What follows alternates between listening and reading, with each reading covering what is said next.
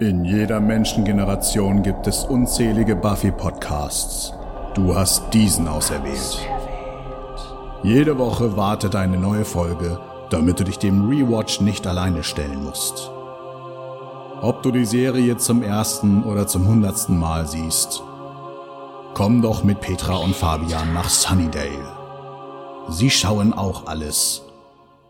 Once more with feeling. Oh, jetzt habe ich die Mute-Taste nicht rausgekriegt. Fertig. Yay.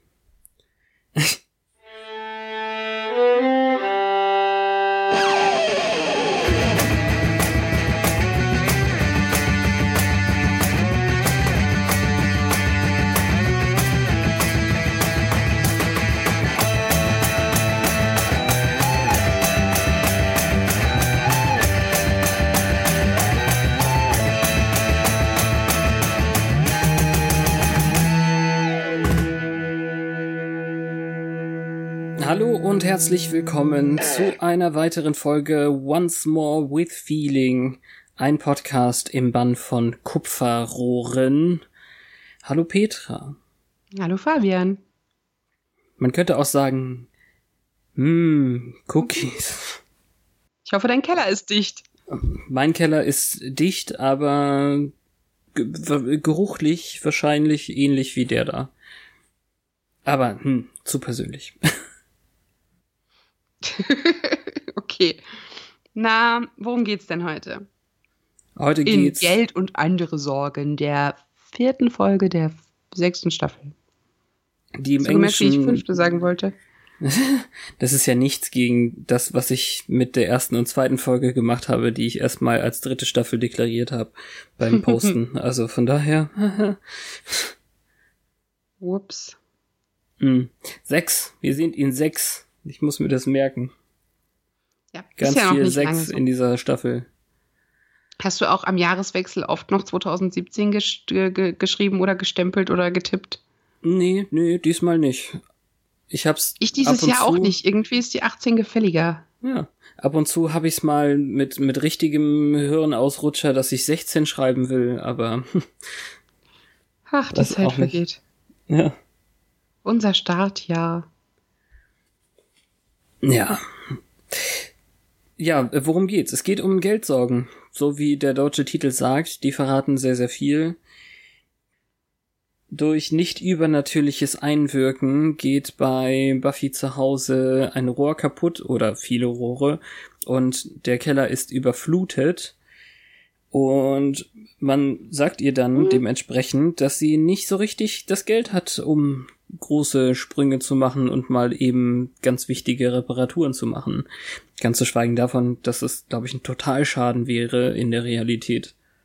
Aber hm, Ja, also sie hat es zumindest durch übernatürliche Stärke nicht gerade besser gemacht. nein, sie hat ganz normal das Rohr zugedreht und dann das alles auf da im Keller. Also Ja, das war ein bisschen unrealistisch. das, ne? Deswegen, es ist ohne, ohne übernatürlichen Einfluss ist alles kaputt und jetzt äh, gibt es einen neuen Gegner auf dem Platz. Ja, eine neue Nemesis. Uh, Ah, ah, ich freue mich so. tatsächlich. Ja. Ich bin sofort etwas angenervt, aber okay. es gehört dazu. Es gehört einfach dazu, aber es hat so viel Schönes. Lass uns reinschauen. The Sitch or not the Sitch? In dem Rückblick wird man nochmal erinnert, dass Joyce tot ist, dass Sender einen Antrag gemacht hat. Achso, Buffy war übrigens auch tot zwischendurch. Dann ist Giles nach Hause gegangen. Sie tricksen den Tod ein bisschen aus, aber Sender hat Bedenken und dann ist Buffy wieder da. Aber Willow ist sich ganz sicher, sie war in einer Hüllendimension, aber hups, Buffy sagt zu Spike, nee, nee, war der Himmel. Ja, Willow wiederholt das auch wirklich ein bisschen mantraartig irgendwie. Ja. Ach ja. Ja, es beginnt mit etwas gruseliger Stimmung im Keller. Also es ist so, wie sonst gezeigt wird, wie Buffy sich einem Dämon nähert. Also sie schleicht sich an und die Musik ist dementsprechend, es tropft irgendwo und dann fragt, äh, findet sie den, den ähm, Punkt in den Rohren, der eben tropft und sagt auch irgend, irgendwas Quippy-mäßiges wie sonst. Ah, ich hab dich gefunden, Mr. Leaky Face oder keine Ahnung. und Dawn sitzt nebenan auf der Treppe und fragt, ob sie nicht lieber den Klempner rufen soll, aber Buffy schafft das schon. Denn sie schafft ja alles. Sie ist ja die Superheldin. Ja, sogar mit einer Rohrzange. Und irgendwie, hat so was Comicartiges, wie wenn die mit Gartenschläuchen irgendwie, wenn jemand draufsteht und das Wasser füllt sich so ballartig und, und tritt dann in einem Mörderschwall aus. Die dreht einmal mit dieser Zange und plötzlich kommt aus jeder Ecke des Zimmers Wasser geschossen. Auf Dawn. Auf die Wände, auf den Boden. Überall ist Wasser. Und Buffy steht total resigniert da und sagt, ja, super. Ja, es ist eine, eine ironische Zufriedenheit, die, die sie dann hat, so Mhm. Ha, Rohr, dir habe ich es aber gezeigt oder keine Ahnung.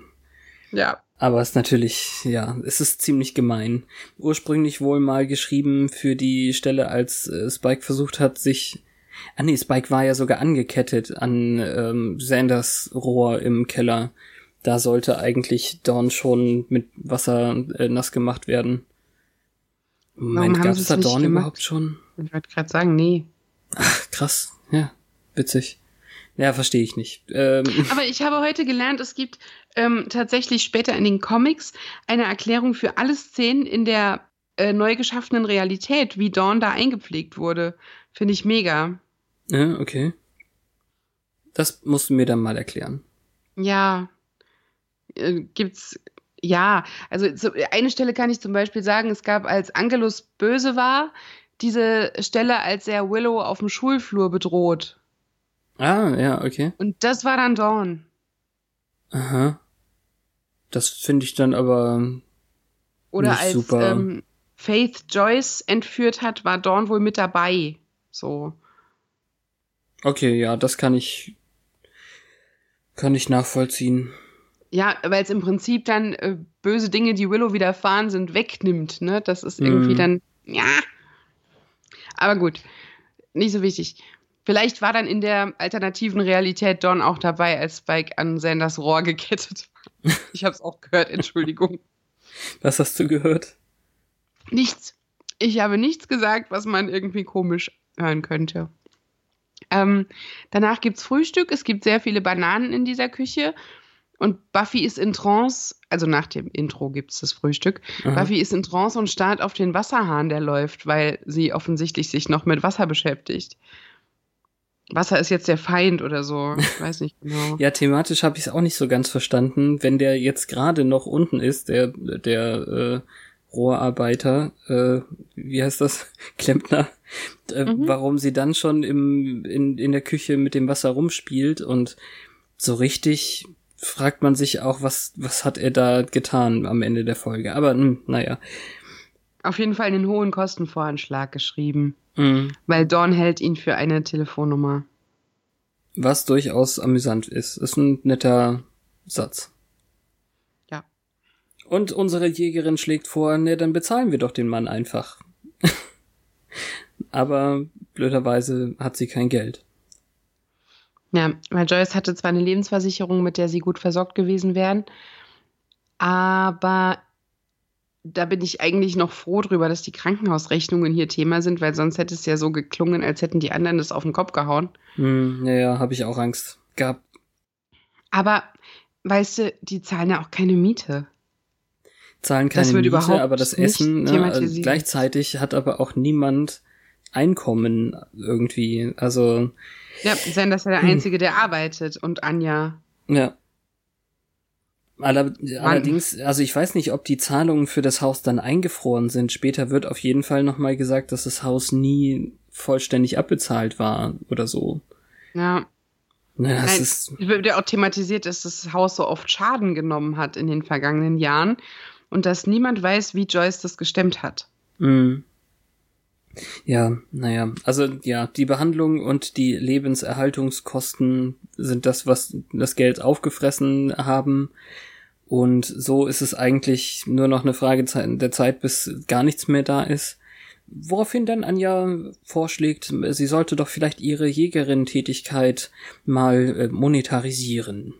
Ja, Anja, der neue Finanzminister.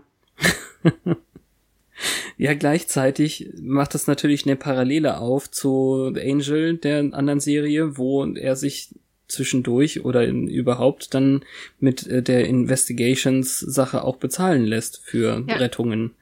Durchgehend, das ist ein wunderschöner Seitenhieb. Und der passt auch gerade heute wunderbar hin, weil das kommen wir noch zu. Hm. Ähm, ja, weil das dann so direkt von allen völlig abgelehnt wird und für verwerflich gehalten wird. Mhm. Und der Vergleich Spider-Man Charges. Äh, nein, Action ist seine Belohnung. das ist und aber auch daraufhin- Quatsch. ja, ich weiß nicht genau. Also Spider-Man wird nicht bezahlt, oder? Nee, ja, Spider-Man wird nicht bezahlt. Äh, J. Jonah Jameson bezahlt ihn dafür, dass er Fotos von sich selbst macht, quasi Spider-Selfies. Und, ähm, na, naja, keine Ahnung. Aber der Streit ist ganz gut. Also Dawn streitet sich mit Anja darüber, dass Spider-Man eigentlich bezahlt wird oder eben auch nicht. Und dann Mhm. holt Dawn Sender mit rein, der anscheinend doch der Wahrheit mehr verpflichtet ist als seiner Verlobten. Und ähm, daraufhin stürmt Anja natürlich irgendwie raus aus dem Haus. Ist es Zufall, dass Sander jetzt etwas Geekiges sagt? Ist es Zufall? Nee, das glaube ich nicht. Er war ja immer derjenige, Aha. der sowas gemacht hat. Ja, ich werde danach ja noch darauf zurückkommen, was Hm. mir durch den Kopf ging. Okay. Ähm, Also er ist nie auf ihrer Seite und das stimmt ja eigentlich auch. Er ist konstant irgendwie nicht so nett zu ihr. ja, ja, na ja. Also er hat jetzt schon einen Grund, ähm, hier zu widersprechen. Aber sie hat auch einen Grund, jetzt rauszustürmen, der gar nichts mit Spider-Man zu tun hat. Nämlich, dass er ihr diesen wundervollen Ring geschenkt hat, wohl nach der bevorstehenden Apokalypse, um klarzumachen, dass es nicht nur war, weil die Welt untergeht und sie ihn nicht tragen darf. Hm. Weil es noch nicht an der Zeit ist, die anderen darüber zu informieren, dass sie heiraten wollen. An der Stelle finde ich aber dieses Hinauszögern und es ist so ein irre, schwerer Schritt für immer zu sagen und bla bla bla, das klingt schon irgendwie nach kalten Füßen, auch wenn er es weg erklärt. Ich weiß nicht, wie nachvollziehbar ich das finde an der Stelle. Ja. Also er hätte Anja fast wieder eingelullt mit seinen Worten, sie küssen sich sogar, aber dann fällt ihr ein, so macht er das eigentlich immer. Dann knutschen sie und sie, sie vergisst, dass sie sauer war. Und das ist, glaube ich, der Punkt, den ich später nochmal äh, anmerken will. Nicht so das Geekige, aber er soll doch mal erwachsen werden. Er hat ja aber auch sehr süße Sachen gesagt. Dass er halt keinen Schritt mehr ohne sie machen will. Also weder den großen noch die vielen kleinen. Aber dass er halt, ja. Es ist offensichtlich aber nicht mehr nur, weil Buffy gerade zum Leben erweckt wurde, wie das ja vorher war. Da war ja der Grund, dass Buffy gestorben ist und es einfach noch nicht an der Zeit war Mhm. für fröhliche News. So. Aber Ja, da hat es ja schon gedrängelt und seitdem ist ja auch wieder Zeit vergangen. Also. Er, er wird immer Ausflüchte finden können. Hm. Hm. Also, keine Ahnung. Ihr Handtäschchen ist so niedlich, winzig, als hätte sie es aus einer Puppenstube geklaut. Es ist so klein, dass ich es überhaupt nicht gesehen habe. Passt es denn gut zu Ja. ihrem roten Business-Dress? Ja, sie hat doch keinen roten Business-Dress an. Ist nur ein Blazer und ein Rock. Nee, Anja, Anja trägt einen Rock Ach, und so Anja, eine ach, Entschuldigung, ich Bluse dachte, du bist schon im Blümchen. nächsten. Entschuldigung. Nee, nee, nee, nee. äh, ich bin, also, da, nee, das war Anjas Handtasche noch. Äh, du meinst die Szene, in der Buffy ihr Vorstellungsgespräch, äh, ihr Kreditgespräch bei der Bank übt. Ja, naja, genau. Also, Mit wolltest du zu Anjas Handtasche noch was sagen? Es tut mir leid, dass ich das gerade. Alles gut. Okay. Gut, denn äh, Buffy in dem roten Business Dress hat gar keine Handtasche oder Ich habe sie nicht gesehen. Die hat halt so einen Pencil-Skirt an, der sehr eng anliegt. Ja, das ist wichtig. Aber darf die man Bleistiftrock sagen? Nein, darf man nicht. Egal. weißt du, doch sagt man auch. Ja. Hat das was mit Bleistiften zu tun oder heißt das, der muss da drin stecken bleiben, wenn man, äh, denn sonst ist er nicht eng genug? Ich glaube, dass er einfach nur gerade geschnitten ist. Wie ein Bleistift. Weiß nicht. Ah, okay. Na gut. Ja. Also Ja, man hat nicht viel Beinfreiheit auf jeden Fall. Sie übt ihre Rede erstmal, wie wir öfter mal äh, Übungen sehen von ihr, finde ich auch ganz witzig. Es ist seltsam geschnitten und dann kommt ein gealterter Justus Jonas in den Raum und äh, macht mit ihr das äh, Bankgespräch. Ernsthaft? Das war die Synchronstimme von Oliver Rohrbeck? Ja, krass, oder? Hammer. das ist ja witzig, passt so gar nicht. Obwohl der ja so ähnlich aussieht. Ja, naja. Ach doch also schon. Die Halbglatze ist ja zum Glück eine Ganzglatze bei ihm und ähm, er hat, glaube ich, übertriebenere Brillen immer auf dafür. Also äh, netter Typ. Auf jeden mhm. Fall. Und ähm, nicht so wie hier, wie heißt er, Karl Sawicki. Der ist ähm, eher awkward sage ich mal. Ja, er ist halt professionell, ne? Er will ihr halt keinen Kredit geben, weil kommt ja nichts rein. Und das ist jetzt nicht so unrealistisch. Mhm. Sunnydale Immobilien haben auch nicht so richtig an Wert zugenommen. Ist leider nicht so begehrt, da zu wohnen. Ja, und, witzig. Mh, hm, als dann plötzlich jemand durch das Glasfenster geschleudert wird in den abgesteckten Bereich hier in dem mhm. Beratungsraum. Da steht so ein Beratungsraum? Dämon. Beratungsraum. Ich weiß, aber es klang viel lustiger, als du es gesagt hast. Und alles klingt lustiger, als ich es gesagt habe. Beratungsraum. Ja. Und da dann steht so ein Dämon in der Vorhalle. Ja. Und der macht und Ärger. ihr Rock ist viel zu eng und deshalb muss sie mit dem Brieföffner den aufschlitzen bis zur Hüfte. Hm. Das ist jetzt ein bisschen sexy. Auch, auch, aber darf ich das vielleicht gleich äh, als Gleichnis ähm, einschieben, dass vielleicht ihr Erwachsenenleben der Jägerin-Karriere im Weg steht? Ja, sehr schön, sehr schön. Mhm, mhm. ja, während sie kämpfen, räumt nun eine dritte, nicht weiter gesehene Person die Bank aus und ein Wachmann versucht zu helfen und schießt, aber es hilft halt einfach nie mit äh, Handfeuerwaffen. Ja. Das musste auch mal thematisiert werden, ne? So oft wie man sich fragt, ja, hätte eine Knarre da jetzt was gebracht? Die Antwort ist offensichtlich immer nein. In Buffy ja, genau. Die haben eine ganz eindeutige Anti-Waffen-Politik. Und das, ja. deswegen habe ich es ja auch immer wieder gesagt und es wird auch immer wieder Thema werden in unserer Besprechung. Oh ja, sowas von wird das noch Thema werden. Also wir sind froh, dass Donald Trump hier noch nicht Präsident ist und ja.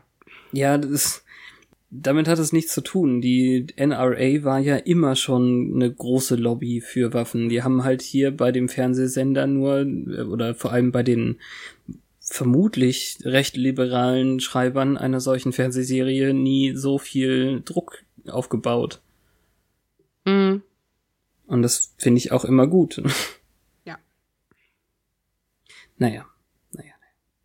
Ja, und jetzt versucht sie es mal mit diesem Ansatz, für ihren Job bezahlt zu werden, denn das ist ja noch der Witz irgendwie. Sie haben keinen Job und dann haut sie den Dämon, was ja irgendwie ihr Job ist. Und ähm, das klappt auch nicht. Ja, trotzdem wird's abgelehnt. Deshalb ist sie dann auch sehr aggro, als sie auf Willow trifft.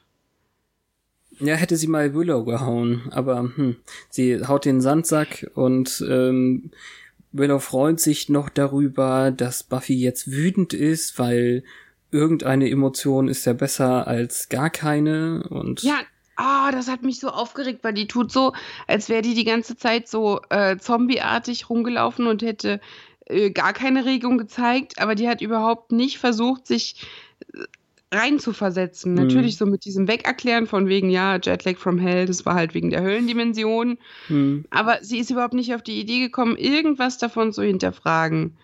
Und wenn wir jetzt nicht schon wüssten, warum sie wahrscheinlich jetzt nicht vor Dankbarkeit vor ihr mhm. auf die Knie fällt, wäre es halt immer noch so, dass dieses äh, Rumspielen mit Leben und Tod wahrscheinlich auch ein moralisches Problem für Buffy wäre. Ja, genau.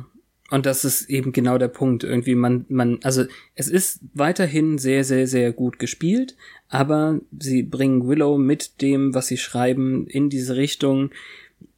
Vielleicht ist ja deine Wut als Emotion ein, ein Weg dahin, dass du irgendwann die Dankbarkeit, die du mir gegenüber schuldest, rauslassen kannst, so wie die Wut gerade.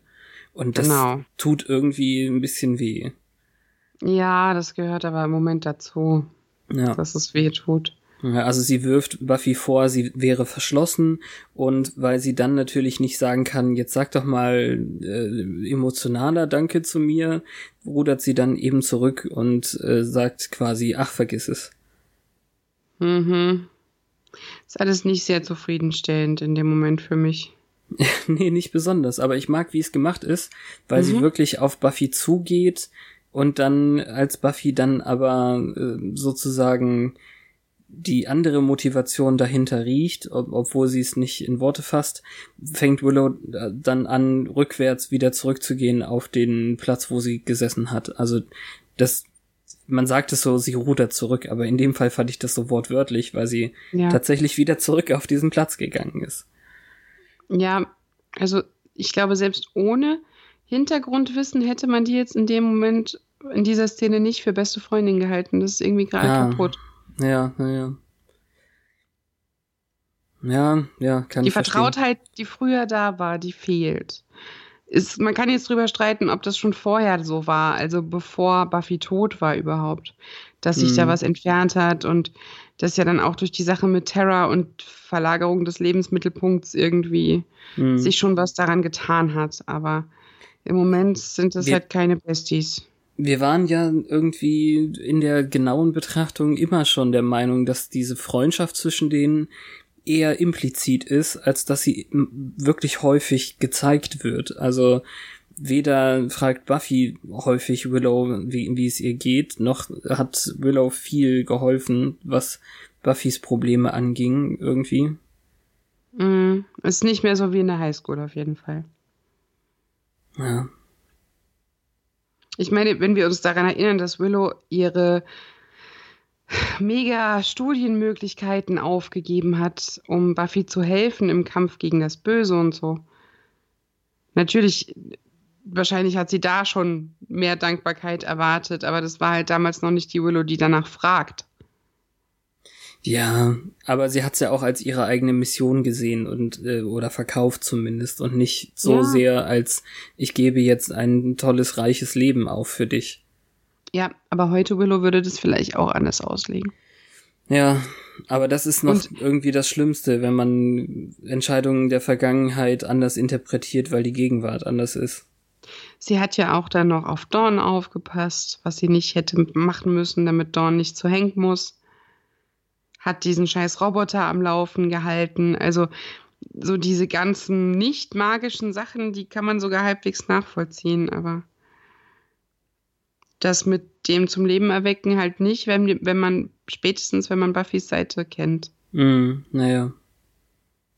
Ja, das ist eigentlich eine kleine Szene. Krass, dass wir so viel darüber geredet haben. Ja, dann ist es eine gute wahrscheinlich. Ja. In der nächsten stachelt nun Anja Sander weiter an, die Verlobung zu verkünden. Gleichzeitig ähm, versucht er, sie auszutricksen und sagt, ähm, ich warte lieber auf die anderen. Das ist ja wahrscheinlich besser. Aber eigentlich ist er einfach nur ein totaler Angsthase und ich finde den Scherz, Ah, ja, weiß ich nicht. Es wird hier ich so glaube gesagt. nicht, dass er ein Angsthase ist. Er will nicht. Ich glaube, er will nicht. Gerade. Oder er ist sich nicht sicher. ja, sag ich ja. Aber äh, Das ist ja Angsthase. das, was ich meinte mit kalte Füße und ähm, sie, er, er trickst sie ja dann nur so mit aus, dass wenn, wenn er es jetzt tut, weil sie ihn dazu angestachelt hat, dann würde sie ihm das immer vorhalten, ne, so in der Richtung.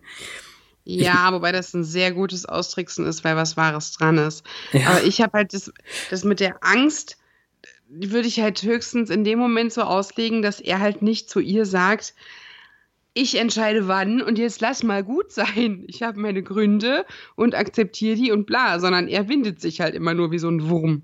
hm. Ich mag den Witz dann aber sehr gern, dass sie dann eben sagt, oh, meine Stimme ist so fürchterlich und für mich ist es noch schlimmer, weil ich näher dran bin. Also der, der To- Ton ihrer Stimme dann so Ja. nervig nagging, weiß ich nicht. Sehr, sehr süß. Süß? Süß. Wie ein Häschen wollte ich jetzt reden. Ach so. Häschen lispeln ganz oft. In der Popkultur. Na gut. Terra und Dawn recherchieren aber gerade die Dämonen und diese Analogie zwischen dem Dämonenwissen äh, und Sexualkunde finde ich sehr, sehr süß. Weil ja, es wird. Dawn droht damit, wenn ich es nicht hier lerne, dann äh, lerne ich es von der Straße. Ja. Und, und vielleicht noch eine Schachtel Kippen dazu.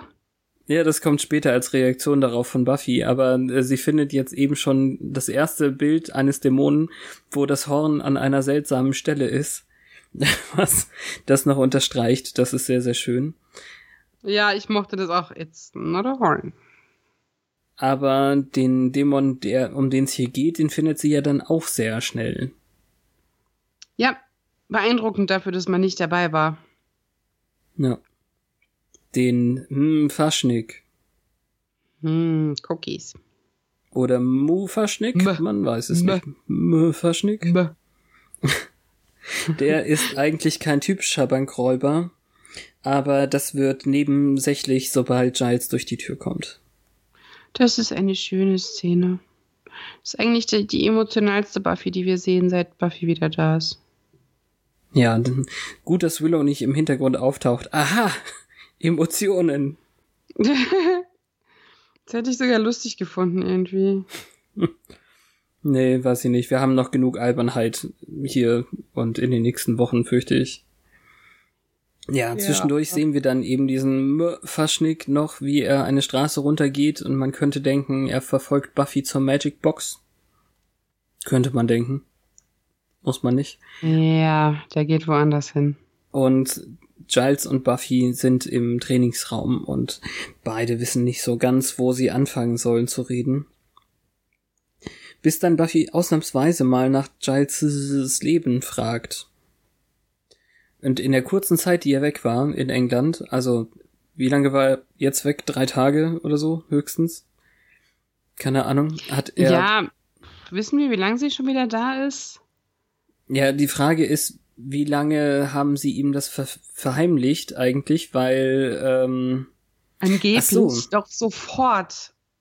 Ja, eben. Dann dann hat er die Leute kennengelernt und in die Wohnungen sich genommen und alte Freunde getroffen, noch nachdem er das wusste, dass Buffy wieder da ist. Das ist dann auch irgendwie komisch. Hm. Egal. Buffy hätte wirklich Gelegenheit, ihm alles zu erzählen, weil er sich wirklich ernst gemeint nach ihrem Befinden sich erkundigt und eben auch meint, sie sieht müde aus, aber sie findet dann auch nur Ausflüchte, sie schläft nicht so gut und irgendwelche schlechten Träume. Und dass sie wieder da ist, ist nicht ihr Verdienst, sondern eben doch schon der von Willow. Ja, und sie lapidarisiert halt auch alles, was als Folge dessen er befürchtet. Mhm. Also, ja, da war halt tot, lalala. Hm, hm. Das kauft er ihr natürlich nicht ab, weil er er ist, zum Glück. Ja, genau. Deswegen, äh,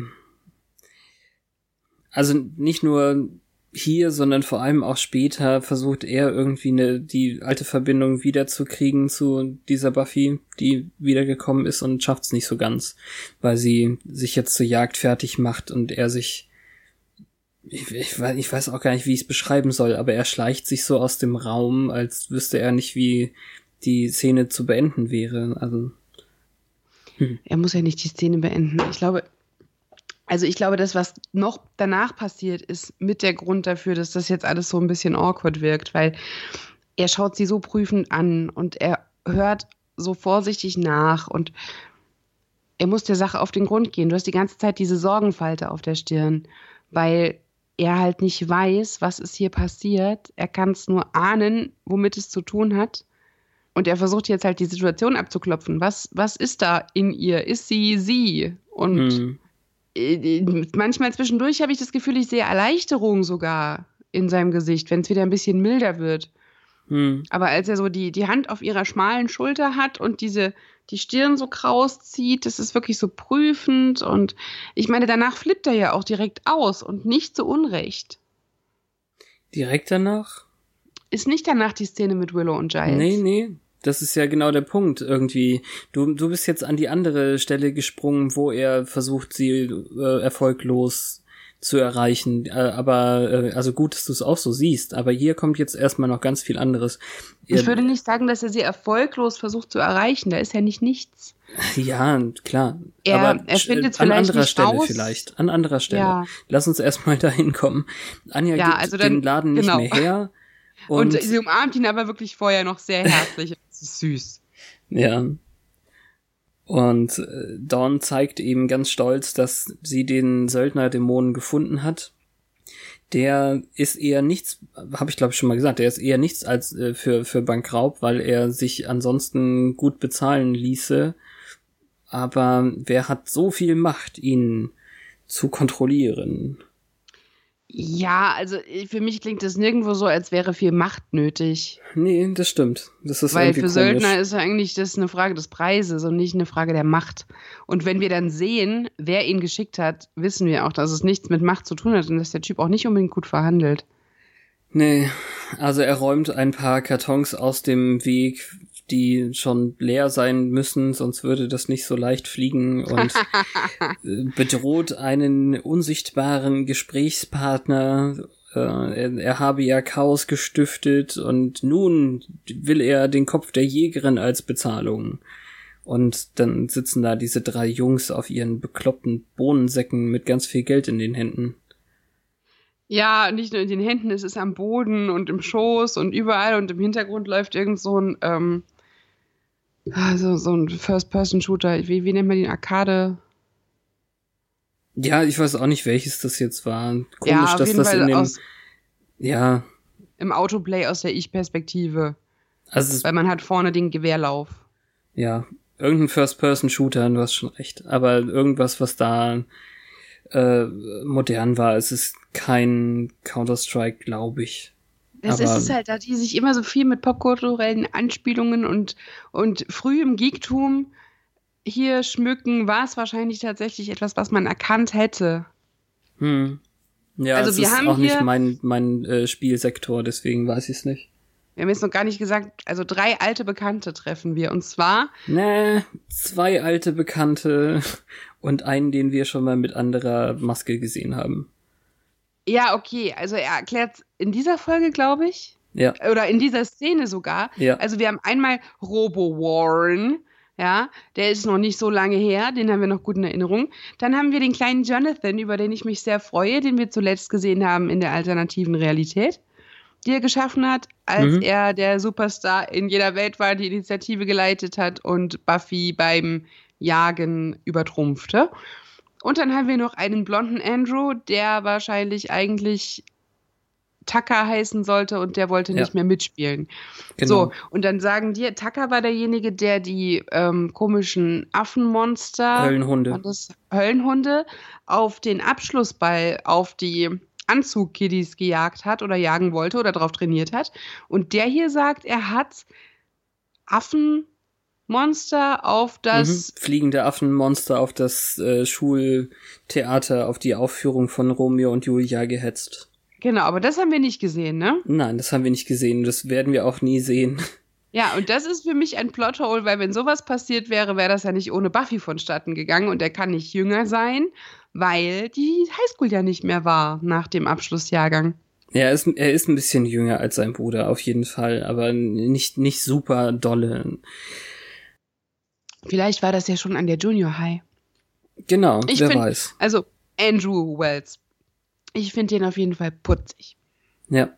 Das Coole an dieser Szene finde ich, das wird jetzt alles erklärt an diesem, ähm, also von mehr oder weniger von diesem Dämon, der nämlich auch ähm, dann meinte, was, was sozusagen in der Jobanzeige stand, ihr seid Gebieter über Maschinen, Magie und Dämonen aus der Unterwelt. In welcher Zeitung war diese Anzeige bitte? Nein, also es ist jetzt- Hire your demon. Das wird jetzt nicht so gesagt, aber Geil. ich übertreibe eben. ob, also ob wo sie den her haben, weiß ich nicht, aber er sagt ja schon, ihr habt mir versprochen, ihr könnt bla bla bla, ne? Und man sieht eben auch schon gleich, wie die zueinander stehen, nämlich eigentlich nicht besonders äh, positiv, weil sie alle gerne der äh, Chef der Gruppe sind, aber wenn der Dämon sagt, ich töte den äh, Chef, dann sagen sie, er ist es, er ist es. Genauso. Ja, dann gibt's eine Rangfolge, oder? Weil die haben sich gleich drauf geeinigt, welcher es ist. Und der, der Kleine, der Jonathan, der schiebt es auf keinen anderen. Aber Jonathan ist nicht der Anführer. Das Nein, äh, kannst du mir nicht. jetzt nicht. Aber die anderen, nein, nein, nein, die anderen sind gemeiner, weil die sich sofort ah, so. nonverbal darauf einigen, Jonathan ans Messer zu liefern, vor ihm Ja. knien und sagen, oh my Master, damit der mm, Faschnik denkt, das ist der Boss. Äh, und Jonathan tut das Gleiche aber nicht den anderen an. Darum müssen wir hier denken, dass Jonathans Charakter der am wenigsten kompromittierte ist. Okay, ja, so verstanden und vor allem lachen die anderen beiden auch, als Jonathan irgendwie am Hals hochgehoben wird und schon als erster getötet werden soll, als äh, der Dämon dann aber sagt, und wenn ich damit fertig bin, töte ich deine Untergebenen mit deinen Knochen, dann ist es plötzlich nicht mehr in Ordnung. Nee, es wirkt also unheimlich unreif, so als hätten sie noch nicht gemerkt, dass es hier um Leben und Tod gehen könnte. Ja. Zumindest einer von ihnen hat das wohl noch nicht gemerkt. Wie wir später sehen, ist der andere wohl einfach ein wenig böser und skrupelloser als die anderen beiden. Mhm. Ähm, aber auch die Geschichten in der Vergangenheit, auch wenn wir Andrews jetzt nicht live gesehen haben, sind ja unterschiedlich. äh, ich weiß nicht. Also Andrew ist eindeutig irgendwie dieser gleiche Tucker-Charakter, nur dass sie den halt nicht nochmal bekommen haben und da, Ja, den dann so auszutauschen, das, ja, das, das ist Weil- so wie, wie in, äh, irgendwie, keine Ahnung, im Munchkin-Kartenspiel, wenn du äh, eine Karte hast, derselbe Charakter, nur mit anderem Namen oder sowas, dann, ähm, ja, oder keine Ahnung. Ich bin Inigo Montoya, du hast meinen Vater getötet und wenn man jetzt herausfindet, dass sein Vater genauso ein Fechtkämpfer ist, ach egal.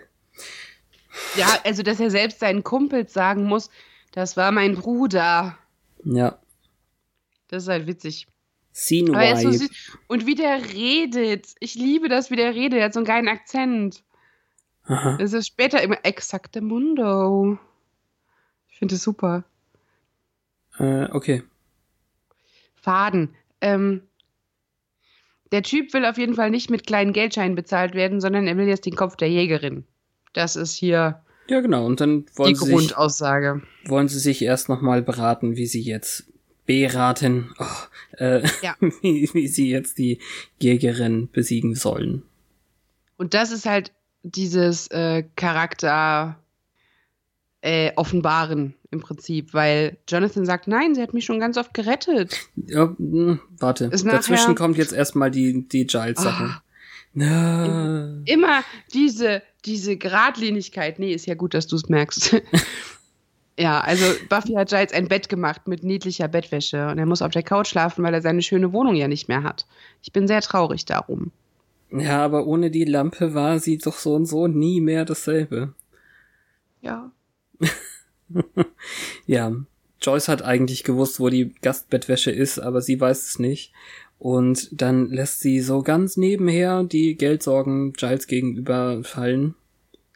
Das klingt bei dir jetzt so, als hätte sie einen Hintergedanken. Das glaube ich nicht. Mit allem, was noch so passiert, ich weiß nicht, ab wann ich das denken darf, ob sie Hintergedanken hat oder ob sie das einfach so tut, weil Giles die Rolle für, für sie hat als Vaterfigur. Der ist jetzt der Erwachsene wieder da. Ja, eben. Es ist ja, sie, sie vertraut sich eigentlich nur zwei Personen an, überhaupt mit irgendwelchen Sorgen im Moment. Hm. Und ich finde es schon nachvollziehbar, dass eine davon Giles ist. Bei der anderen hat sich ja eher was getan.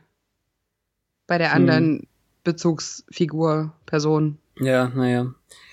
Nein, also äh, sie hat anscheinend wirklich Panikträume wegen dieser Situation und äh, Giles führt es eben auch wieder auf diese Höllendimension-Sache z- zurück, auf die er auch so abfährt wie Willow anscheinend. Ja, wobei ich ja bei ihm dann noch einen Aushorchen-Hintergedanken vermute.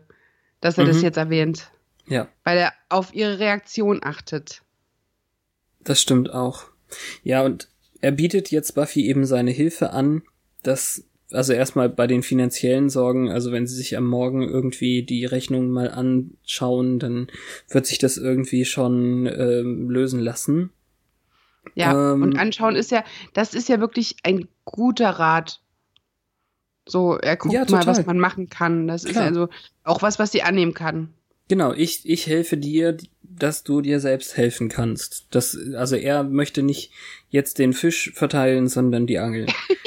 ne, der, der Punkt Ja, das irgendwie. Bild auch im Kopf, ja. Ja, genau.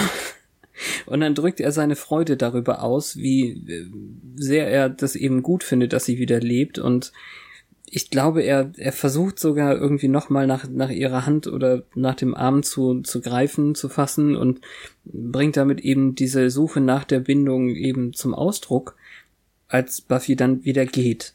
Und das finde ich ist dann so der zweite Punkt, wo man denkt, okay, irgendwie kommt er nicht so ran an sie. Ja, er ist halt irgendwie auch unbau. Es ist, als wäre er viel länger weg gewesen. Dabei war sie ja weg. Ah ja, stimmt, ja. Also man bekommt das Gefühl, als wäre er nicht mehr in ihrem Leben gewesen. Dabei hatte er sich halt an ein Leben ohne sie gewöhnt. Und das ist Mhm. alles ein bisschen. Für ihn ist die Situation jetzt ja auch noch neu. Er wusste es vielleicht schon ein paar Tage, bis er den Flug bekommen hat. Aber er ist ja jetzt erst wiedergekommen. Er ist Ja. also an dem Punkt, wo die anderen waren, als sie mit blutigen Händen vor ihnen stand. Das stimmt. Was er zum Glück nicht gesehen hat, was er sich aber vielleicht vorstellt. Vielleicht der perfekte Punkt, um zu erwähnen, dass der deutsche Synchronsprecher zwar nicht gewechselt hat, aber ich schon irgendwie das Gefühl habe, dass er Giles anders spricht. Und ich, ich kann es nicht fassen, was genau das heißt, aber irgendwie kam er mir anders vor. Hm. Ich habe es nicht geschafft auf Deutsch. Ja, musst du auch nicht. Mhm. Aber ich, ich sag's nur, weil mir das so aufgefallen ist. Ich finde es eben auch immer ganz gut, wenn Leute sich zu Wort melden, ähm, was mit den mit der deutschen Fassung war oder was sie anders sehen als wir. Gerade erst wieder in einem Kommentar geschehen. Also es ist eine, eine schöne Sache von euch. Und dann darfst du weitermachen mit äh, Jonathan und Andrew.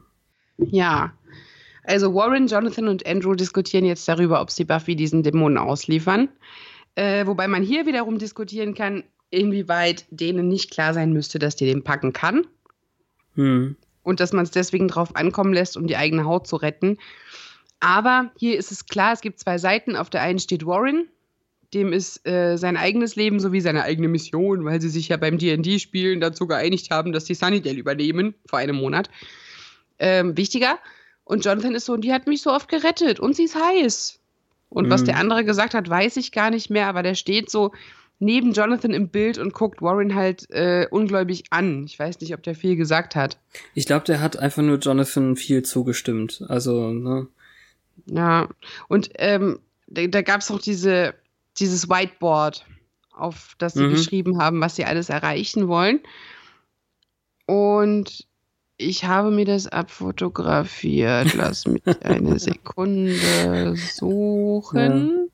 Also, dass sie bei ihrer Mission Sunnydale zu übernehmen nicht darüber nachgedacht haben, die Beschützerin der Stadt, der ja sogar ein äh, Schirmchen äh, angedient wurde, äh, Von ihm! eben, ne, dass, dass sie nicht dran gedacht haben, dass sie garantiert auch aus dem Weg geschafft werden muss an dieser Stelle, finde find ich dann eben auch blöd. Ja, also auf der To-Do-Liste steht Control the Weather, Mhm. Miniaturize Fort Knox, Conjure Fake IDs, Shrink Ray, Girls, Girls, Girls und The Gorilla Thing. Genau, weil es immer ein Ich- Gorilla-Thing geben muss. Ich finde, es ist jetzt kein so mega gut durchdachter Plan, aber daneben ist ein Männchen gemalt, das läuft. Hm. Ja, sie wollen anscheinend ja auch Jetpacks bauen. Ich weiß auch nicht. Aber Girls, Girls, Girls kommt auch ganz eindeutig dazu. Also schön, wenn ihr Ziel hier Spielzeug ist und Geld, aber hm. von Ja. daher ist dann äh, doch ganz gut, dass Warren, der ja die höchste Energie hat für Kriminelles offensichtlich äh, dann die gute Idee hat, wenn der Dämon den Kopf der Jägerin haben möchte, dann soll er sich den doch selber holen. Ja, also sie sagen, sie sind alle, also sie stimmen ja ab. Ja. Und wer ist dafür, dass wir Buffy nicht ausliefern und dann heben sie beide ihre Spock-Hand so? Ja, aber es geht ja bei dieser ganzen Diskussion noch darum, dass sie Buffy töten für den Dämon, damit der Dämon sie in Ruhe lässt. Deswegen ist ja die gute Lösung, wir schicken den Dämon gegen Buffy, der so, der so und so verliert. Also das ist jetzt tatsächlich auch objektiv die beste Lösung. Okay. Also ich habe das anders interpretiert. Der Weil Dämon Warren- sagt ihnen, äh, Nee, da- ja, Warren, Warren sagt ja nach dieser Abstimmung, weil sie sich jetzt darauf geeinigt haben, dass Buffy nicht ausgeliefert wird. nee, ich habe eine sagen ja und dann explizit, flüstert er ihr ihm, den, ihm zu, da ist es die Adresse, wenn du sie töten willst, dann töte sie und dann geht er weg und dann fragen die anderen ihn, wie hast du das jetzt gemacht? Bist du eine Art Jedi? Und Mhm. äh, ja, the Force can sometimes have great power on the weak-minded. Also Ja, der hat die voll ausgetrickst. das ist schon richtig, aber sie haben darüber abgestimmt, dass sie Buffy nicht töten. Nicht, dass sie Buffy nicht ausliefern. Ja, aber trotzdem war das ja so gemeint. Also ich Ja. bin da der Meinung, dass Warren Okay. das im Alleingang jetzt in Kauf genommen hat, dass sie draufgehen könnte, Ja, weil ja. sie ja nicht vorbereitet ist. Und äh, die anderen beiden denken, ja, wir haben abgestimmt, dass sie verschont wird und jetzt hat Warren es voll hingekriegt, dass der uns auch in Ruhe lässt. Yay. Und damit ist die Sache erledigt für die. Okay, dann, nö, dann sind wir ja doch auf der richtigen, auf derselben und überhaupt, äh, Okay. Ich habe dich anders verstanden. nö. Okay. Also, sie haben ja einfach nur darüber abgestimmt, dass sie selbst ähm, Buffy nicht töten. Nee, äh, ich, ich sehe das schon im Zusammenhang. Also ich denke nicht, dass es jetzt in Jonathan und Andrews Sinne war, dass der die Adresse rausgerückt hat und das riskiert. Ja, ja. Das the, the Protector of the Weak Nee. Und jetzt, angegriffen wird. the, Oh, jetzt achso, kommt's, nee, ja. ich dachte jetzt gerade der Woche, aber du meintest der Schwachen. Nee, ja. Äh, Jetzt wird's ganz schrecklich. Das ist eine der Schlüsselszenen in dieser Staffel fast. ja. Denn Giles kommt in die Küche. Zu Willow. Mhm. Er will von ihr hören, was sie denn jetzt gezaubert hat überhaupt. Und äh, Willow fasst es eher in Highschool-Manier zusammen. Und da war diese Schlange und da war das und das. Also sehr mädchenhaft, sehr, weiß ich nicht, äh, und überhaupt nicht auf dem Niveau, was sie eigentlich hat, quasi. Also sie könnte jetzt mit Giles absolut äh, auf Augenhöhe, sie ist mindestens genauso mächtig wie er, was diese ganze Zauberei angeht, wenn nicht sogar mächtiger. Aber Darauf sie, kommt sie ja auch zurück. ja genau, sie, sie kommt aber schon irgendwie mit dem Mädchen Kram an und dann nennt Giles sie eben auch du dummes Mädchen, weil sie einfach sich mit Mächten abgegeben hat, von denen sie überhaupt nicht weiß, was sie, also was sie tut, welche Grenzen sie damit auch überschreitet und Sie hat zwar ihr Ziel erreicht, Buffy wieder zum Leben zu erwecken, aber die Kräfte der Natur hat sie dabei nicht respektiert und das war etwas, was er von ihr erwartet hat. Ja. Und Willow möchte jetzt, dass er stolz ist und sie respektiert, aber er macht genau das Gegenteil. Natürlich irgendwie. Ja, der Schlüsselsatz ist an der Stelle, äh, ich habe das getan, was niemand anderes konnte. Ja, Mhm. es gibt durchaus Leute, die das können, nur mit denen willst du nichts zu tun haben. Und Willow sagt dann, ich bin aber kein Bösewicht, I'm not a bad guy. Hm. Also sie kriegt jetzt hier irgendwie eine Art Standpauke und ich mag das total, dass äh, also dieses Bild, dass Giles, äh, also sie äh, schwierig das zusammenzufassen, man überschlägt sich so ein bisschen. Sie will jetzt eigentlich, dass er ihr gratuliert dazu, aber er sagt dann, er würde ihr genauso wenig gratulieren, wenn sie sich von einer Klippe stürzt und durch Glück am Ende überlebt. Und dann kommt eben der Punkt irgendwie, da war kein Glück dabei. Sie weiß, was sie tut und sie ist super mächtig. Er war nicht dabei. Und ähm, er weiß aber, dass sie das Ganze unterschätzt, dass es viel gefährlicher war und nennt sie dann Rank Arrogant Amateur, also im Deutschen heißt das eben e- egoistische, arrogante Anfängerin, ne, ist okay. Ja. Aber sie ist eben mächtig und er sollte sich sie jetzt nicht zur Feindin machen. Das hätte Ja. schon ein Moment sein können, wo, also ich musste auf jeden Fall schon schlucken, aber ähm, auch da geht sie dann wieder zurück, weil sie zu, also rettet in Anführungszeichen die, die Szene, weil sie sagt, okay, ich werde über ihre Kritik nachdenken, aber jetzt freuen sie sich doch erstmal, dass Buffy wieder da ist. Ja, und dann hat er den wichtigen Punkt, der halt dem zuwiderläuft, was man eben für einen Eindruck hatte, dass er diese Sache mit der Höllendimension einfach so angenommen hat. Nämlich er sagt, wir wissen weder, was sie durchgemacht hat, noch wo sie war. Hm. Genau, aber gleichzeitig habe ich auch das Gefühl, dass sich niemand so richtig anstrengt herauszufinden, wo sie war. Nee, irgendwie ist in der ersten Nacht so diese Barriere entstanden zu fragen. Ja. Und sie hat, als sie dann dieses Danke ausgesprochen hat, in der dritten Folge, glaube ich, auch gesagt, I was in hell. Und alle nehmen das so an. Und Mhm. alle scheuen sich Näheres zu erfahren, weil man sich nicht vorstellen kann. Ja. Und während wir nun Buffy schon draußen stehen sehen, hören wir den letzten Satz, den Giles sagt, und wahrscheinlich ist sie auch nicht ohne Schaden zurückgekehrt. Dann, Mhm. ähm, ich, also ich finde das jetzt ein bisschen schwierig. Also in der Szene mit Spike jetzt wird quasi gesagt, dass sie schon gemerkt haben, dass sie sich streiten. Es wird im, in der deutschen Synchronfassung im Endeffekt so dargestellt, als hätten sie wirklich den kompletten Wortlaut gehört. Aber ich hoffe eigentlich für alle Beteiligten, dass das nicht der Fall ist. Dass Dass, sie sie zwar den gehört- letzten Satz nicht gehört hätten. Ja, also, dass sie zwar hören, dass die sich da streiten in der Küche, aber nicht den Wortlaut irgendwie. Ich fand es total schön irgendwie. Ich weiß, es ist ein sehr seltsames Bild von Romantik.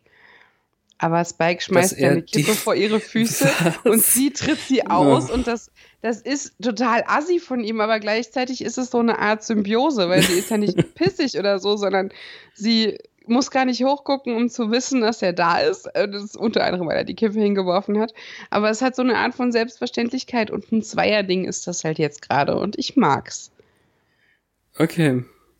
Ich bin etwas schockiert, aber äh, Ich weiß auch nicht. Ich fand das Sie schon ein bisschen assi. Also ich meine, wenn er nach ihr geschnipst hätte, um ihre Kleidung anzubrennen oder so, aber so ist es irgendwie.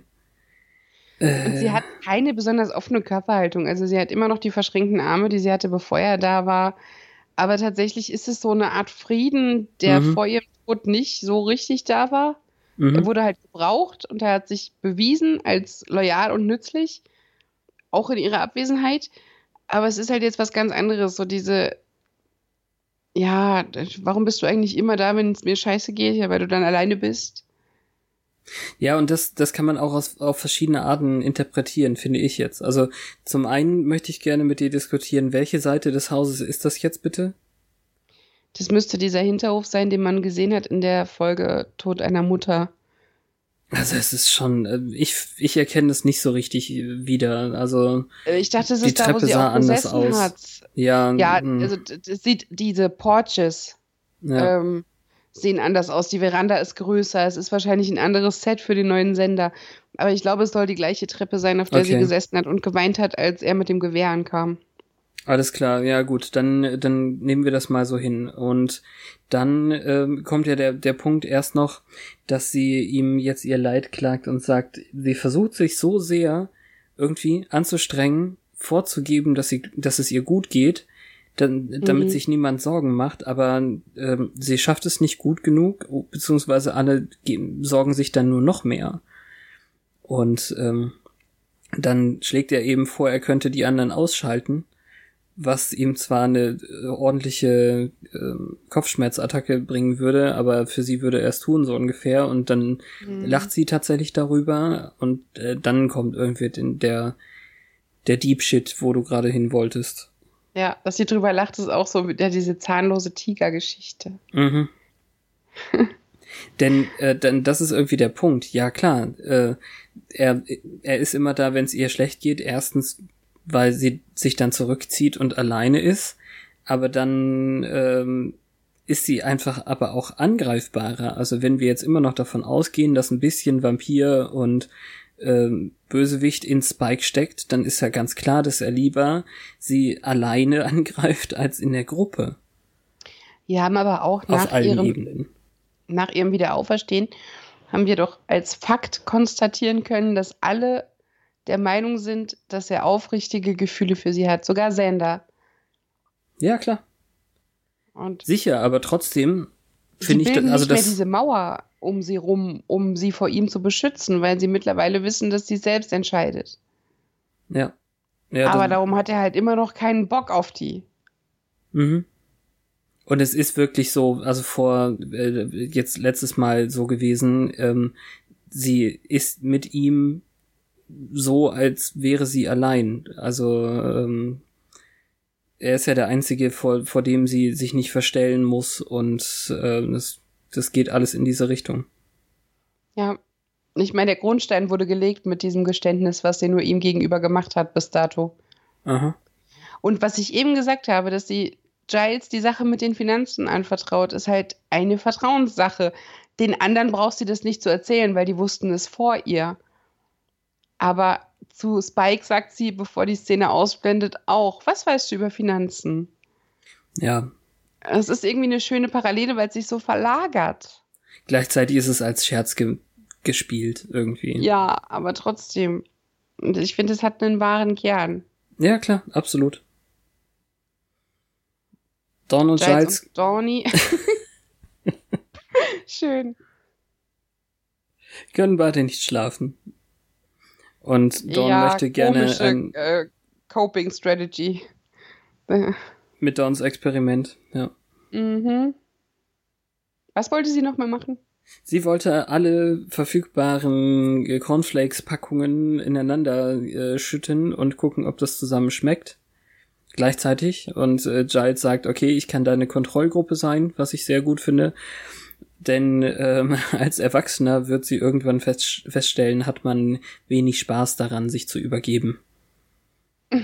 Und dazu kommt es leider nicht, weil etwas äh, an der Eingangstür rüttelt, nämlich der mh, Faschnik-Dämon, der Ja, Dawn gleich verletzt und äh, auf den Rücken äh, fallen lässt. Also die Tür so gegen sie stößt. ja, und die, die Tür ist äh, kaputt und dann schmeißt der Giles noch ins Geländer und das Geländer ist kaputt. hm.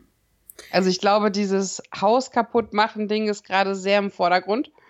Weshalb Ich Buffy es dann aber auch eingreift und ja, ja, also Buffy kommt und diese, diese zusätzliche Spannung, jetzt wissen wir, das hat irgendwie alles einen Wert, was da rumsteht und sie kann es nicht einfach so ersetzen. Ich, ich finde das äh, cool. Das macht die die Perspektive irgendwie anders. ja, weil sie fängt dann mitten im Kampf noch so eine Glasvase vom Kaminsims auf. Mhm. Deswegen, also Spike will den auch irgendwie im Wohnzimmer behalten oder so und dann sagt sie, nein, nein, in die Küche. Und Warum auch ähm, immer in die Küche. Ich denke, damit sie ihn in den Keller kicken kann, denn da Ach, ist, ist ja dort schon. die Kellertür. Okay. Da ist die Kellertür. Und da, ähm, da kann er ja eigentlich nichts mehr kaputt machen, weil da schon alles kaputt ist. Und ich hätte das nicht gedacht, dass wir diesen Keller zu sehen bekommen, weil das ja vorher ähm, so gespielt wurde, sozusagen, als boah, alles zerstört. Aber es könnte ja auch eine Mauerschau gewesen sein, dass sie sich das nicht leisten wollten, dieses Set so zu über überfluten, aber haben sie dann doch. Ja. Aber es erinnert an zwei Sachen aus der Vergangenheit. Einmal die Folge, die nie geschah, weil ja, so kam wenig. im Halbwasser. Ah, Und an diesen einen Dämon, der kam, als Sander durch Willows versehentlichen Zauber der Dämonenmagnet war. Ähm, und sie einen Dämon hatten, den man ertränken musste. Und daran dachte ich irgendwie Mhm. zuerst, dass es hier jetzt nötig wäre, den unter Wasser zu tauchen. Aber es ist wirklich nur der Hintergrund, dass nicht oben im Haus noch mehr kaputt gemacht wird. Aber unten reißt er dann auch wieder irgendwelche Leitungen raus, wo dann direkt weiter Wasser rausspritzt. ja, Und sie so, nein! ja, ja, genau.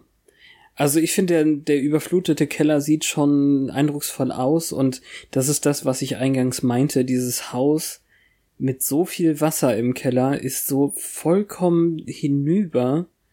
Ja, aber eine Frage. Warum steht da noch so ein Kleiderständer? so ein fahrbarer Ständer, an dem Kleiderbügel mit Kleider dranhängen. Warum lässt man den dort? Bestimmt nicht zum Trocknen. Man hätte da schon lange anfangen müssen, das auszupumpen. Also wenn das jetzt nicht mehr weiter voll läuft, warum haben die nicht Pumpen, also Pumpen gemietet und das rausgeholt? Das, Kein oh, Geld. Naja, egal. Äh, Mir fällt Amis bestimmt bauen ein. doch auch ohne massives Fundament, oder? Unterkellern die so richtig? Keine Ahnung, aber Weiß es ist auf nicht. jeden Fall eigentlich dem Untergang geweiht, dieses Haus. Und es ist, naja, seltsam. Mhm. Wir müssen einfach die Realitätswaage nicht rausholen. Punkt. Sie kann so ein bisschen den Frust ablassen an dem Dämon, den sie ertränkt und mit genau demselben äh, Kupferrohr dann vertrimmt. Und es ist genau die Stelle, die sie in der ersten Szene repariert hat, die jetzt Mhm. ähm, leckt. Ja. Aber eigentlich ist es eben auch nur, um ihr, ihr und uns vor allem irgendwie diesen, dieses Ausmaß der Zerstörung nochmal vor Augen zu halten. Und äh, Spikes Nebensatz ist witzig, aber ich hätte ihn nicht gebraucht, weil er dann wirklich auf der Treppe sitzt und fragt, wusstest du, dass der Keller überflutet, überflutet ist? Mhm. Als, als ob sie es nicht gewusst hätte. Aber naja. Ja, er wusste es halt noch nicht. Hat sie wohl nicht so viel Zeit gehabt, viel von den Finanzen zu erzählen, bevor es von drinnen schrie. Ja, das stimmt auch wieder. Und dann haben wir noch einen Warren mit Flammenwerfer, einen Andrew mit so einem Periskop. Mhm. Und was Jonathan gemacht hat, weiß ich nicht Jonathan mehr. hat Actionfiguren, so nennt er sie zumindest, aber es sind natürlich eigentlich Statuen in eine Vitrine sortiert. Okay. Also ja, wunderbar. Sie können die ganze Nacht wach bleiben. Ja, es ist Das- so, so unheimlich kindisch, alles, was sie Ja, tun. Ich das glaube, macht Andrew sie soll natürlich, absichtlich. Es macht sie natürlich super gefährlich, aber gleichzeitig ist diese, diese ganze Lage mit, die sind eigentlich nur Kinder, die irgendwie spielen, so dick aufgetragen, dass ich noch nicht weiß, wie lange ich das aushalte. Tja, ein bisschen musst du noch. Naja, ich Also weiß, sie- aber Sie wollen Buffy jetzt zu ihrem willigen Sexhäschen machen. Das kommt auch auf die Liste. ja, ganz oben übrigens auch. Hypnotisiere Buffy.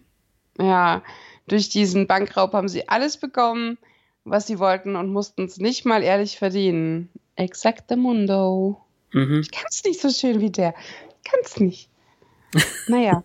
Und dann, äh, keine Ahnung, redet Jonathan irgendeine Art von Star Trek-Kram, den ich nicht verstehe und der andere mit Das war seiner. jetzt auch nicht so richtig viel. Also äh, ja, es ist so, halt als so ja genau, warte, es ist so, als wäre dass sie jetzt, als wären sie auf einer interstellaren Reise und sie hätten ein Wurmloch in dem, äh, in dem Crime, also in, in dem, in, im, im Verbrechen, also ein, ein Verbrechenswurmloch sozusagen und, und den Teil, den Andrew sagt, den kann man auch wirklich nicht verstehen, das verstehe ich. Ja, und währenddessen hat Jonathan sich noch mit einem Dollarschein oder was auch immer eine Zigarre angezündet, Hm. die er weder richtig rauchen kann, noch den Schein kriegt er wieder aus. Und dann sitzt da Warren mit dieser VR-Brille.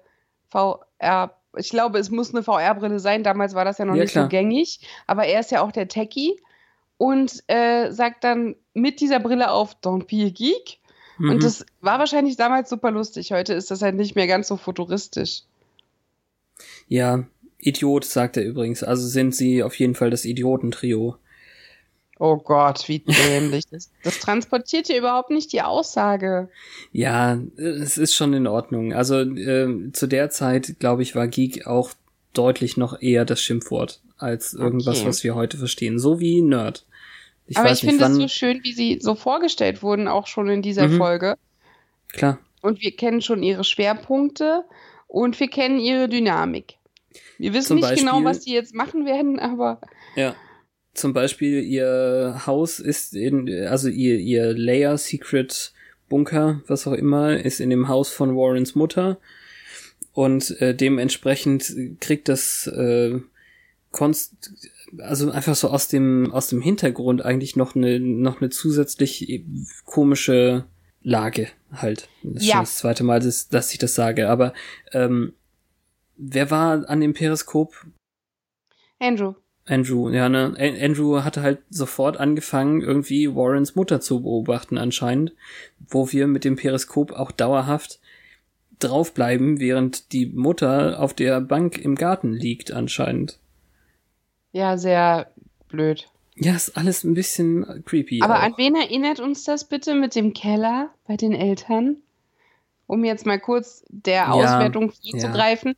Hätte dieses Sanders Zukunft sein können, wenn Buffy nicht nach Sunnydale gekommen wäre? Oder war er dafür zu unbedarft? er hätte wa- wahrscheinlich was können müssen. Also Ja. hätte er jetzt Aber das, meine- hätten, hätten sie das äh, Geek-Quartett sein können mit Sander, meinst du, weil er dann Dinge gebaut hätte mit seinen Händen aus Holz Also- und Stein?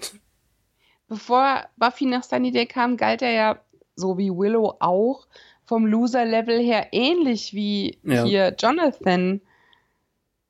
Da habe ich mich gefragt, ja, hätte der, hätte der sich, wenn er sich in falsche Kreise begeben hätte, dahin verirren können? Ich Mhm. meine, gut, wir wissen, wenn, wenn Buffy nicht gewesen wäre, dann wäre Jonathan tot, weil er sich selbst in den Kopf geschossen hätte. Das muss man sich hier nochmal auf der Zunge zergehen lassen. Ich, äh, hm. Muss man nicht, aber ja. Jetzt abgesehen davon, dass Warren von seinem Sexroboter äh, wahrscheinlich nichts zu erwarten gehabt hätte, weil der hat sie ja darauf programmiert, dass sie ihm nichts tut. Da gehen sie übrigens auch noch ein bisschen weiter, ne? Also er bietet ja dem Dämon vorher irgendwann auch einen Roboter an. stimmt. Und dann sagt er, Andrew wollte eigentlich einen Christina Ricci Roboter haben, den er ihm nicht Stimmt. gebaut hat. Also er hat nicht damit aufgehört. Nee, also er hat, ja, wir wissen ja von dem Buffy-Bot, den er hinterher gebaut hat, aber er könnte es halt. Der Mfaschnik möchte halt keine Lady Mfaschnik. Äh, Sie hätten ihm Cookies backen sollen. Ja, frage mich, wie die weibliche Form aussehen würde und was die beruflich täte. da steht ja nichts von weiblichen Söldnern. Ja, Naja. kommen, kommen wir, können wir gleich noch vielleicht. Wir haben ne? noch also, eine, eine Puzzleszene. Ja, Anja berechnete nun die Schulden neu und es sieht nicht besonders gut aus, nachdem die halbe Wohnung in äh, Schutt gelegt wurde. Ja, wie hat Mama nur dafür bezahlt? Das ist wirklich eine richtig gute Frage, die nicht beantwortet wird. Die Gruppe versucht währenddessen Dinge zu reparieren, also Vasen werden gepuzzelt und Sander versucht den Tisch wieder zu reparieren und so weiter und so weiter. Und ähm, Giles, Giles motiviert dann, ähm, ja, ja, ja, genau. Also er weiß jetzt wieder, dass er in Amerika ist, weil er äh, ohnmächtig geschlagen wurde, so wie in den ersten Staffeln, wo es geradezu ein Running Gag war. Und die anderen gehen jetzt eben die Möbel auf der Müllkippe be beerdigen, als Giles eben etwas ähm, mehr Buffy motiviert, indem er eben sagt, deine Mutter konnte es und du kannst das auch. Und äh, plötzlich das Telefon klingelt. Der Witz ist eben auch ganz nett, wie Buffy eben meint, alle, die ich kenne, sind doch hier. Wer soll das denn sein? Während sie draußen ist, hat Dawn dann befürchtet, dass sie verhungern muss oder vielleicht kann sie die Schule schmeißen und muss dann in einer ausbeuterischen Fabrik arbeiten. Ja. So weit Also ist es vorher dann war doch noch- nicht. Be bevor die jetzt rausgeht, ging es noch darum, wer den Typen geschickt hat. Und Leila ist jetzt so Ah. tot, um ihn jetzt zu fragen. Und dann äh, fängt sich Willow noch einen strafenden Blick von Giles ein, als sie sagt, sie könnte einen Zauber machen, um das zu orten. mhm, ja, ja. Danke, dass du dich dran erinnerst, habe ich gerade nicht. Ja, das, Aufgeschrieben. das ist für die Dyn Dynamik zwischen den beiden auf jeden Fall wichtig. Mhm. Ja. Und findest du, dass wenn, wenn sie jetzt hier meint, müssen wir verhungern, Dawn, ob das was mit der ersten Szene oder einer der ersten Szenen zu tun hat, weil sie ja auch darum streiten, dass Dawn nicht äh, frühstücken möchte? Meinte, meinst du, sie wollte nicht frühstücken, um Geld zu sparen? Kann sein. Also das wäre jetzt zumindest irgendwie meine Assoziation, wenn sie. Er würde sie aber nicht nachts alle Frühstücksflocken aufessen wollen. okay, ja, verstanden. Dann ist es einfach nur so Teenie-Scheiß, den sie macht. Ja.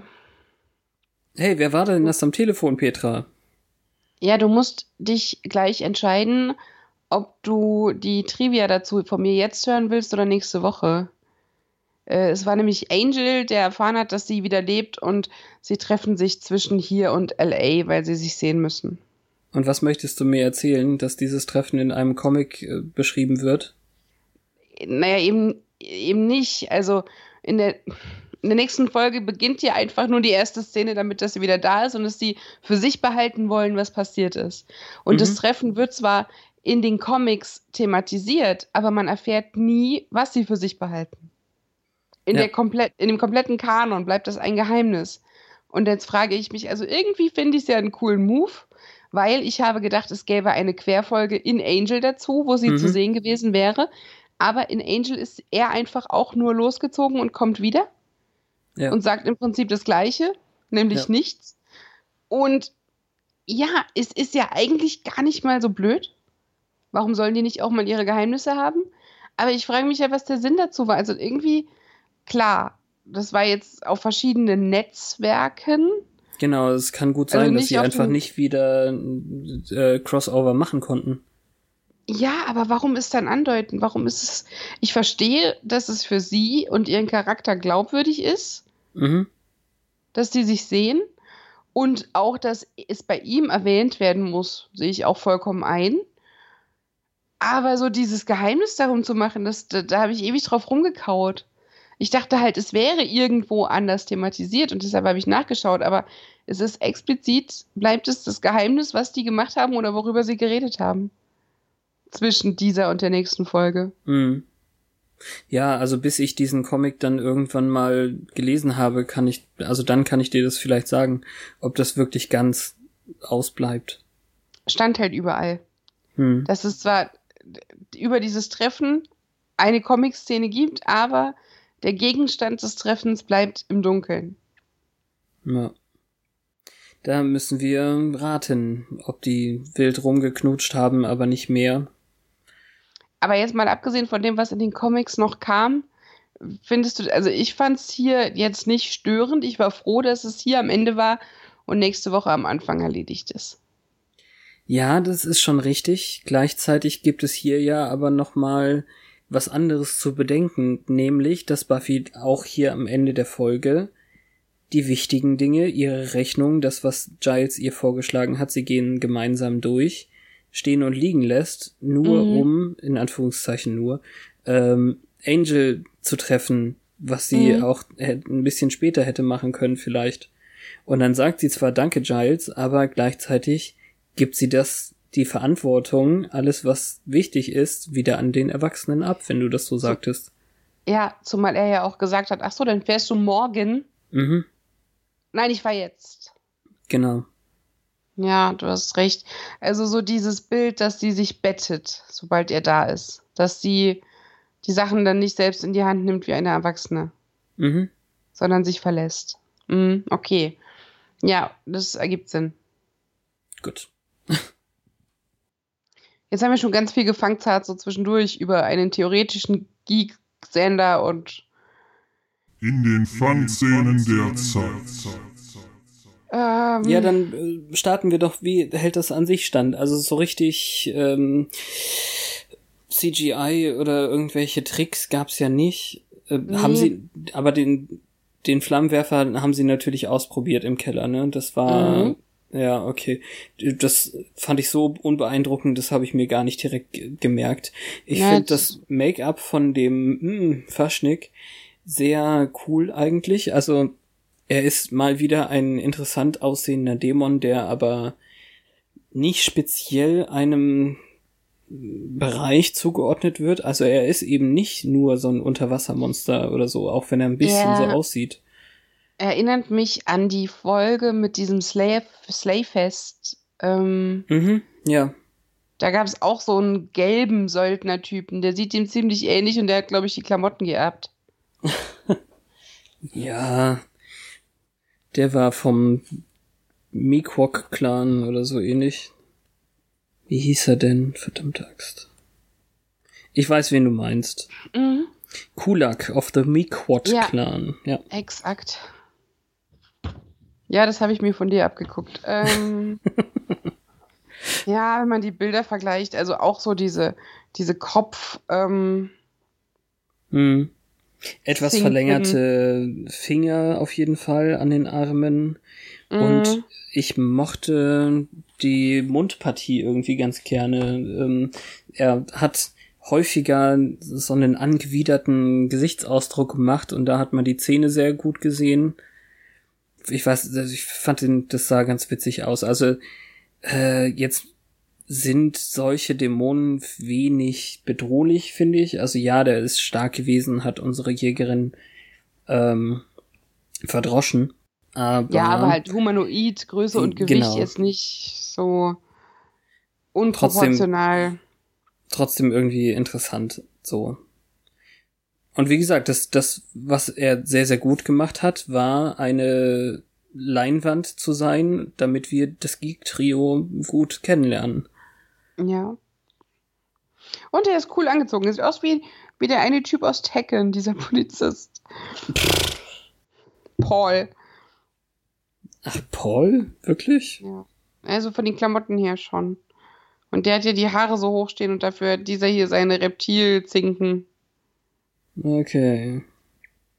Na gut. Wie nennt man die denn? Naja. Ich finde Zinken ganz in Ordnung. Du kannst da im Buch nachlesen, wie es auf Englisch heißt, dann können wir das vielleicht etwas näher machen. ja, Ridges, aber das kann ich jetzt auch nicht.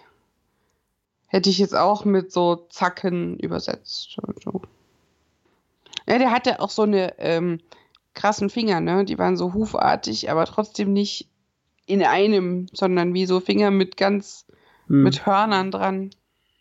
Kämme ist es dann. Also gerade auf Ja. dem Kamm, äh, auf dem Kopf ist es dann ja ein Aha. Kamm. Nun gut, Okay. aber ja, dann, dann lass uns doch das Buch machen, wenn wir sonst keine Fangzahn-Sachen haben. Ja, also ich weiß keine mehr. Also man könnte jetzt drüber reden, ob äh, irgendwelche Charaktere zu kurz kommen, aber das ist halt von Folge zu Folge verschieden, Hm, wer ja. im Fokus steht. Es ist jetzt nicht so, als hätte ich es übel genommen, dass Dawn hier halt einfach nicht viel macht, außer schreien Immerhin wird und sie den nicht Klempner entführt. rufen wollen. Genau, wunderbar. Na gut.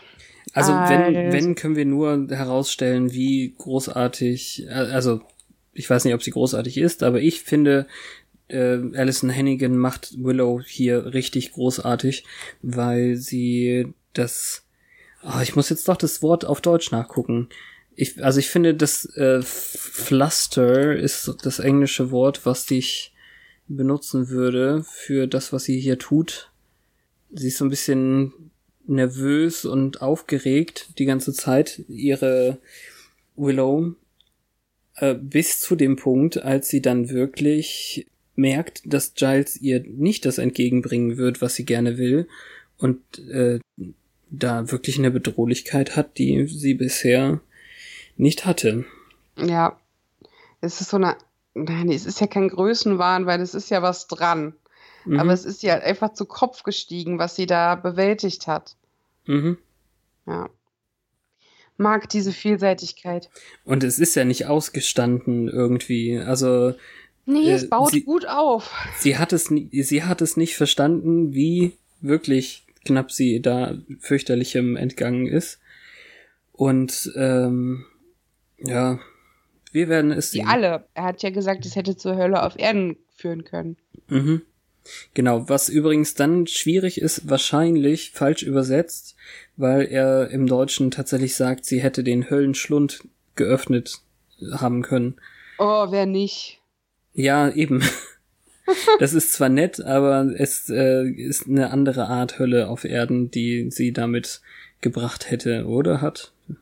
Mm, Na gut. Buch. Demons of the Hellmouth. okay, ich tue mein Bestes. Diese Dämonengattung hat eine, einen eher garstigen Farbton aus Weiß und Grau-Grün mit einer Reptilschnauze und Zacken auf der Rückseite des Kopfes. Also, wie hast du gesagt? Kämme. Kämme. Sie sind ein, ein gieriger Haufen, die sich anheuern lassen für. Ah, Mercenary ist kein Adjektiv in dem Fall, das ist Söldner dann. ach so. Ein Okay. Söldner, Söldnerstamm. Nee, ist aber egal, Entschuldigung. Ja, Ich weiß jetzt nur, ich, hab, ich war jetzt nur verwirrt, weil das mit gierig nichts zu tun hat. ja, okay. Die sich vom höchsten Bieter anheuern lassen, um Unheil und Tod. Ich weiß jetzt, Slaughter, abschlachten klingt hier jetzt irgendwie falsch, ähm, zu bringen. Mhm. Und sie akzeptieren keine kleinen Kätzchen als Bezahlung. Ich weiß nicht, warum das hier thematisiert wird. Nee. Es, es ist mit den Kätzchen kommt nächste Woche vor und es wurde hier nicht erwähnt und hat auch mit ihm nichts zu tun, soweit ich mich erinnere. Nee. Dieser Faschnick im Besonderen Mhm. ähm, erregte meine Aufmerksamkeit, als er versuchte, eine Bank für das böse Trio Warren, Jonathan und Andrew auszurauben. Er musste gegen Buffy antreten und obwohl der Bankraub erfolgreich war, verlangten seine Ehre oder vielleicht auch der Durst nach Rache, dass er die Jägerin tötet. Ähm, während er das versuchte, hat er Dorn angegriffen und wie immer wurde ich bewusstlos geschlagen. Beim Kampf um sein Leben hat er so viel vom Summers Haus das vom Summers Eigentum zerstört, ähm, sowie, na, ich würde nicht sagen, dass er das Plumbing zerstört hat, weil das war ja schon zerstört. Hm. Es war von Tilo äh, ja relativ gut gerichtet und er hat's dann schon wieder kaputt gemacht. Ach so, aber das Wasser stand doch vorher schon, schon drin. Das Wasser stand schon, ja. Und dann so, kam der Typ und gemeint, hat wenn ja der- aufgehört, da, also so. das so gemacht, dass es nicht mehr äh, weiter verläuft. Ja, okay, ich verstehe. Wenn der sowieso was gemacht hat, hätte er auch abpumpen können, weil dann wurde er sowieso bezahlt. Eben. So. Naja, jedenfalls hat er viel von ähm, den Summers-Mädchen verbleibenden Eigentum zerstört und die Rohre. Jägerinnen sollten also sicher gehen, dass sie ihr Eigentum versichern. Und auch wenn sie selbst schnell heilen, ist eine gute Krankenversicherung auch schlau. Was Ja, zur Hölle soll das? Und immer. er bestätigt dann die Aussprache mm, Faschnik wie mm, Cookies, um Dawn zu zitieren. Wobei das Buch hier schon wieder die Realität äh, ignoriert, weil Giles ganz eindeutig gesagt hat, nein, eigentlich ist es ganz anders als mit Cookies. Ja, wobei er das auch inhaltlich gemeint haben könnte, weil sie das ja so mm, und nicht mm. Ja. Aber halt nicht so wie Sanders M. Na, Das na. war wahrscheinlich der Punkt. Ja, und ich finde es auch komisch, dass da steht das Evil Trio und nicht das. Also klar, die haben hier noch nicht den Namen Geek Trio oder so, oder vielleicht gibt es den Namen auch nur im Fandom. Ich weiß es gar nicht, aber Evil Trio passt jetzt nicht so gut. ja. Stupid Trio. Idiot, Idiot Trio. Trio. Ja. Naja. Söldner halt. Söldner ist dann, halt. hoffen wir einfach, es kommen nicht noch welche wie Ameisen hinterher. Ich glaube nicht. Aber hatte ich das denn nicht neugierig gemacht auf, das, auf die drei Idioten? Ja, schon, klar, aber gleichzeitig irgendwie. Äh, ich habe so ein bisschen Angst, dass ich mein Leben überdenken muss, wenn äh, ich jetzt auch kindisch bin wie diese Idioten. Bin gespannt, was du nächste Woche sagst. ah, Uns fehlt noch ein Tweet. sehr richtig. Währenddessen auf Oh Gott, war das schief. Es kann natürlich hier Oliver Rohrbeck Bankangestellter sein, theoretisch. Oh, dann lieber ein Bankkunde. Der sah nicht aus, als würde er Interna nicht für sich behalten. Der ist ein sehr gewissenhafter Mann. Ja, klar, aber er könnte ja Und- sagen, hey, es hat versucht, mich jemand äh, so. Äh, oh, mir fehlen schon wieder die Worte. Erpressen? Ja, danke. Das Wort kann ich mir immer nicht merken. Äh, Entschuldigung, das Wort kann ich mir nie merken. Danke. Ja, äh, da hat jemand versucht, mich zu erpressen. Nur weil sie mein Leben rettet, heißt es ja nicht, dass ich ihr einen Kredit geben kann. Ja, ist eine Idee. Ansonsten hätte ich Andrew genommen. Ja, Andrew als der Neue. Nie kann sich jemand merken, dass meine Monster nicht die Höllenhunde waren, sondern die fliegenden Affen. Oder Tucker Wells. Der hat das ja überlebt damals, oder? Ja, klar. Der dann twittert, oh Gott, mein Bruder gibt sich wieder mit diesen Volltrotteln ab. Noch viel besser. Oh. Ja. Ich kenne die aus der Schule, die sind so lame. Was für eine blöde Idee beim D&D spielen. Ja. Äh, ja, total gut. Das finde ich gut. Also Tucker finde ich klasse und da kann man sich auch einen guten Namen ausdenken. Hellhound Dompter, Dompter, vielleicht oder so. Ja. Hates Taxis. Ja, cool. Dann war es das mal wieder für eine Woche. Das war schön. Wir hören uns am Mittwoch, wenn es wieder heißt. Once more. Aufs Ohr. Mit Folge 5, deren Namen ich vergessen habe. Zeitfalle oder so. Heißt die Zeitfalle auf Deutsch?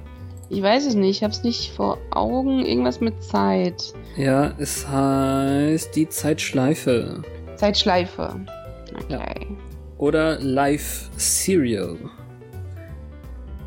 Tschüss. Tschüss.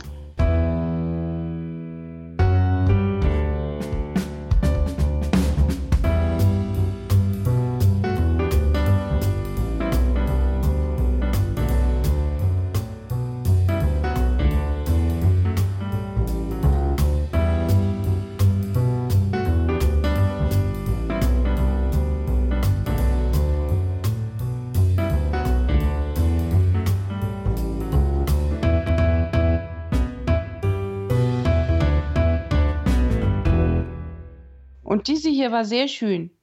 Mhm. Finde Ja, ich. finde ich auch.